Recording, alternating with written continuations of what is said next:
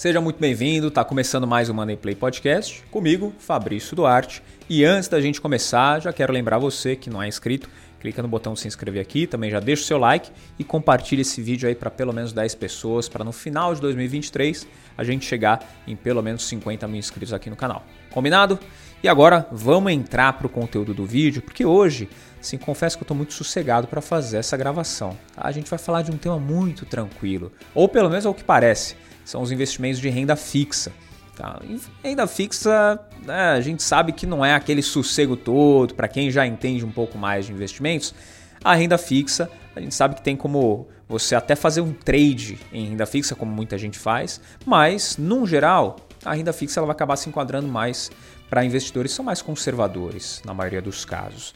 Né? Só que ainda assim a gente tem que tomar um cuidado quando a gente for escolher o título, quando a gente for escolher a modalidade que ele pertence, a característica que ele tem, para a gente não errar e acabar na renda fixa tendo dor de cabeça ao invés de ter o sossego. Então eu quero falar um pouquinho com você a respeito disso, para você entender um pouquinho mais desses títulos. Tá? E para a gente começar, o que, que é o título de renda fixa? Tá? Renda fixa nada mais é do que aquele título que você já entra com o seu capital, sabendo qual que é a regra da remuneração. Simples. Ah, mas como assim qual é a regra da remuneração? Fala, é, eu posso entrar no meu título sabendo quanto que eu vou ganhar ou sobre qual índice eu vou ser remunerado. Esses títulos são os títulos de renda fixa. E aí, entre os títulos de renda fixa, os mais famosos que você vai encontrar, a gente fala do CDB, LCI, LCA, uh, CRI, CRA, debentures, aí tem debentures incentivadas também, Tesouro Direto e os fundos de renda fixa que acabam investindo em todos esses outros títulos também. Então, esses são os mais famosos. Depois eu dou uma pincelada, assim, bem, bem por cima mesmo, para você entender um pouquinho de cada um. Mas eu quero falar sobre as categorias que cada um deles pode se enquadrar. Tá? Primeiro, quais são as três categorias ali que a gente vê nos títulos de renda fixa? Você vai saber o quanto você está ganhando em alguns títulos, então já entro com uma rentabilidade garantida, por exemplo, de X%, 10, 11, 15%, e aí a gente está falando dos títulos pré-fixados, primeira categoria. Segunda categoria são os pré-fixados com índice, que são aqueles títulos que você tem uma taxa de retorno já garantida, mas uma parte do título é atrelada a algum índice também. Como, por exemplo, ah, eu tenho um título que ele remunera a inflação e me paga mais um prêmio, né, que é essa taxa prometida, de 4% ao ano. Pronto, inflação mais 4% é pré-fixado com índice.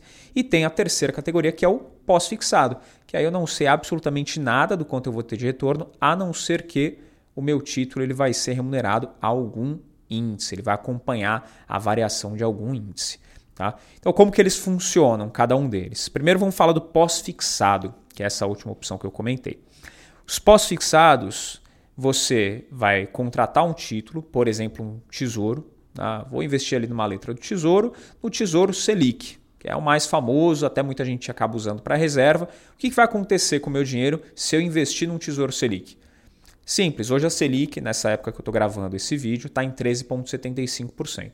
Se você investir num tesouro Selic, você vai deixar o seu dinheiro variando de acordo com a taxa Selic. Pô, Fabrício, então quer dizer que a Selic hoje está 13,75%.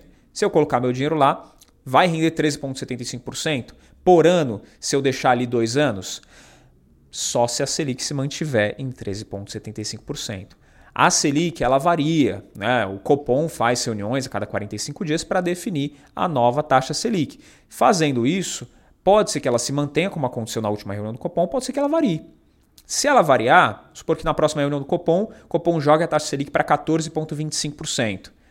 O seu título ele vai passar a render a 14,25% ao ano. Só que durante o ano são oito reuniões do Copom. Se tiver variação da taxa em todas as reuniões, por exemplo, a sua taxa Selic, o seu título, né, o seu tesouro Selic, ele vai acompanhar aquela variação de rentabilidade de cada período. Então não dá para cravar que ele vai render 13, 14, 15% ao ano. Não, ele vai variar de acordo com as movimentações que a gente tiver na Selic. Tá? E tem um outro índice de renda fixa que é muito famoso nos pós-fixados, que é o CDI nos pré-fixados com índice também, mas nos pós ele é mais conhecido. CDB, LC, LCA tem muitos que são atrelados ao CDI, que é o Certificado de Depósito Interbancário, que ele geralmente acompanha a Selic. Né? Bem um 0,15, 0,10% abaixo, mas ele está bem próximo da Selic sempre. Quando a Selic variar, o CDI ele também vai ter uma variação e aí o seu título pós-fixado ele vai se movimentar de acordo.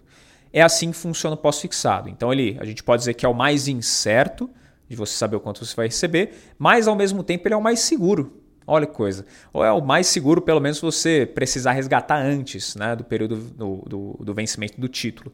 Tá? Porque você vai ter sempre a, a, a sua, o seu título, o seu capital ali acompanhando pelo menos a taxa básica de juros no caso da Selic e do CDI também, algo muito próximo disso. Tá? Esse é o pós-fixado. Agora, pré-fixado, como que eles funcionam? Os pré-fixados eles são bem diferentes dos pós, porque você já entra, como eu comentei lá no início, sabendo quanto você vai ganhar. Então, por exemplo, se você investir numa LCA pré-fixada de 10% ao ano, e você vai investir o seu dinheiro para ficar 3 anos lá. Essa LCA ela tem vencimento de 36 meses. Então o seu dinheiro vai ficar parado 3 anos, vai render quanto durante esses 3 anos? 10% ao ano. Ponto. Tá? Fala, pô, mas pré-fixado ele tem uma variação no meio do período? Tem. Tem aquela que a gente chama marcação a mercado. Quer dizer que se de acordo com a Selic, né, a variação, por exemplo, da Selic, se ele tiver mais alta, quer dizer que esse título ele já não está mais com o mesmo valor que ele estava antes. Selic a 10%, você acha um pré-fixado de 10%. Se a Selic sobe para 11%, quer dizer que você vai achar outros títulos pré-fixados com uma rentabilidade melhor. Né? Então, esse seu título ele acaba perdendo o valor do mercado. Então, durante o período, até o vencimento do seu título, ele pode ter depreciação. Tá? Você pode tomar um pedágio ali se você resgatar o seu investimento antes, uh, o seu investimento antes do vencimento dele. Porque ele pode ter desvalorização, assim como ele pode ter também uma apreciação no período. Pode ser que a taxa Selic despenque, pô, hoje está 10, mas a gente já viu a taxa Selic chegar a 2%. Né? Então, pô, estava 10, caiu para 2%, e aí quando eu vou resgatar o meu título, eu posso encerrar ele antes, ele está num pré-fixado 10%, a Selic está 2%, quer dizer que ele está muito apreciado, ele está muito valorizado no mercado, ou seja, eu tenho condição de ganhar mais do que aqueles 10% que eu havia contratado. Tá? Mas no pré-fixado, você tem um prazo de vencimento do título e você deixando o título até o vencimento, você vai resgatar exatamente aquilo que você contratou no início. Aquela rentabilidade prometida de 10, 15, 20, 30%, o que for. Pré-fixado, você já entra no título sabendo o quanto ele vai render por ano. Tá? É simples, de todos é o mais simples de explicar. E acabou. Deixei até o final, é 13,75 ao ano? É, título para 5 anos? Então daqui a 5 anos eu sei que vou resgatar esse título corrigido por 13,75% ao ano. Beleza? Esse é o prefixado, simples, rápido, prático pra caramba também. Tá? Só tem que tomar um cuidado, fica de alerta aí.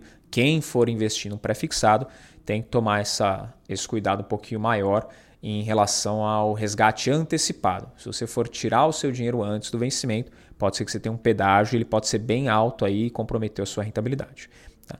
Por fim, nós temos ali os pré-fixados com índice, que eles têm uma característica que mescla as duas opções, né, tanto o pós quanto o pré, porque ele tem uma taxa que é garantida, que é o chamado prêmio, né, sobre aquele índice, sobre a inflação, por exemplo. Pega um título que é IPCA mais 4, como eu dei o exemplo, os 4% são um prêmio que eu ganho acima da inflação. Quer dizer que o meu título ele vai ser corrigido com a inflação, enquanto eu mantiver ele ali investido, e vai me pagar ainda mais 4% sobre a inflação. Tá? Qual que é a grande questão desse título? Assim como o pré-fixado, essa taxa que excede a inflação, esse prêmio que eu tenho ali do título, ele pode ser apreciado ou depreciado de acordo com a nossa taxa básica de juros. Se a taxa básica de juros ela subir, aí essa minha taxa de prêmio que eu tenho ali sobre esse IPCA+, por exemplo, ela vai ser depreciada né? porque aí eu conseguiria achar outras coisas que vão me rentabilizar mais no mercado. Agora, se a taxa de juros básica, né, a Selic, ela cair, também esse título ele corre o risco de ser apreciado e eu acabar tendo um retorno maior do que o que eu esperava. Se eu mantiver até o fim, até o vencimento, ele vai me pagar exatamente o que foi combinado. A variação da inflação naquele período, mais aquele prêmio, por exemplo, de 4%, como eu comentei. Tá?